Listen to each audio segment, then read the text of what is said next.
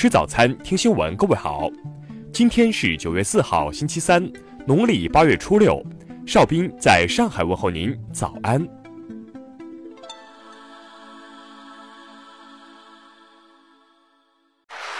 首先来关注头条消息：中央有没有针对香港事态设定最后期限？港澳办回应。国务院新闻办公室三号针对香港当前局势举行了新闻发布会。香港经济日报记者提问道：“面对持续三个月的香港抗争活动，中央有没有设定一个解决事态的最后底线？”港澳事务办公室新闻发言人徐露颖回答提问表示：“中央有没有针对香港的事态设定最后期限的问题？我想，中央跟香港全体市民的愿望是一致的。”那就是希望香港尽早结束乱局，恢复秩序。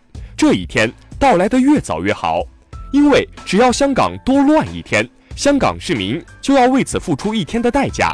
这关乎香港繁荣稳定的大局和香港七百万市民的福祉，而且也是全体香港市民最大的呼声和最大的诉求。听新闻早餐知天下大事。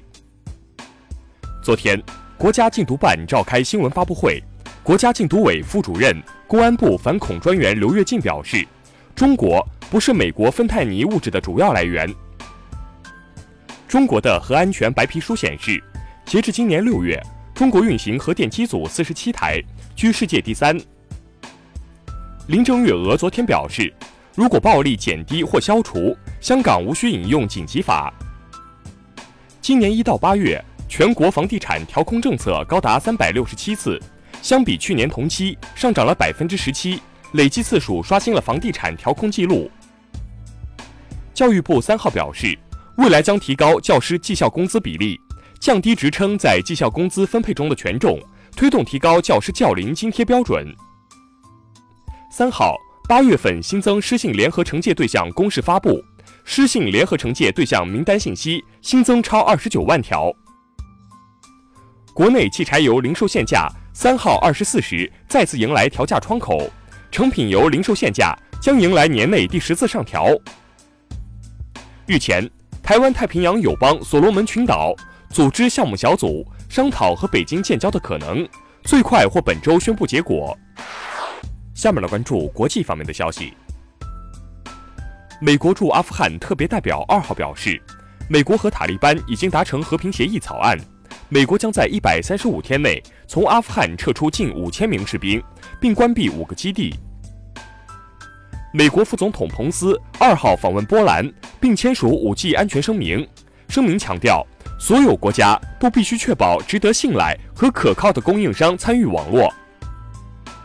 英国首相约翰逊二号表示，无论如何都会在十月三十一号脱欧。如果议会通过阻挠如期脱欧的法案。他可能寻求提前大选。日本政府三号表示，将从各个角度审视美国发起的护航联盟，包括稳定的原油供应以及日本与美国和伊朗的关系。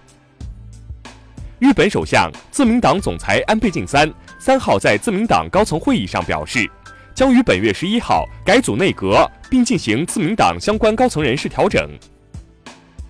伊朗政府发言人证实。伊朗运载火箭八月二十九号由于技术问题在发射台上爆炸，但爆炸发生在测试阶段，尚未装载卫星。日前，韩国政府将日本移出白名单的意见征集结束，产业通商资源部表示，最早将于下周确定修订案的内容并付诸实行。哈萨克斯坦总统二号称，将推行连贯的政治经济改革计划，自明年起分阶段精简国家工作人员。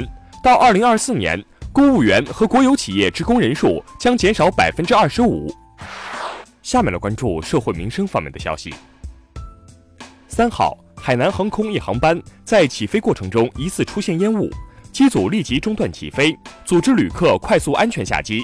目前，事故原因正在调查中。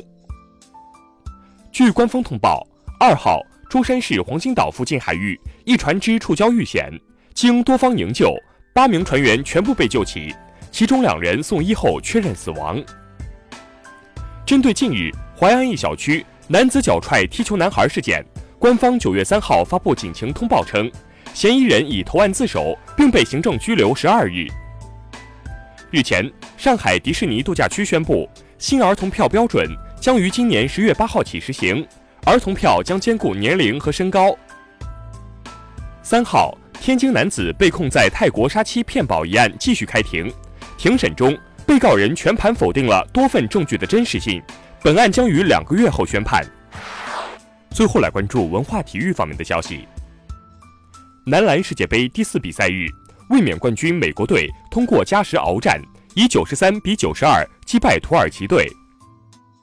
斯诺克六红球世锦赛继续进行，小组赛第二轮，丁俊晖五比三击败泰国的桑坎姆，获得两连胜。三号，侵华日军南京大屠杀遇难同胞纪念馆获赠一批侵华日军在华实施毒气战资料集，其中大量一手史料为首次披露。历经两个月的水下考古调查，考古专业人员日前已基本确认清代北洋海军旗舰“定远舰”的沉面位置，并出水一批沉舰文物。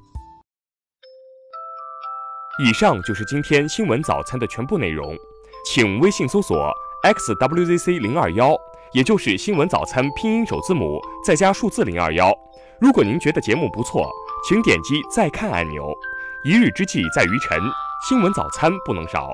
咱们明天不见不散。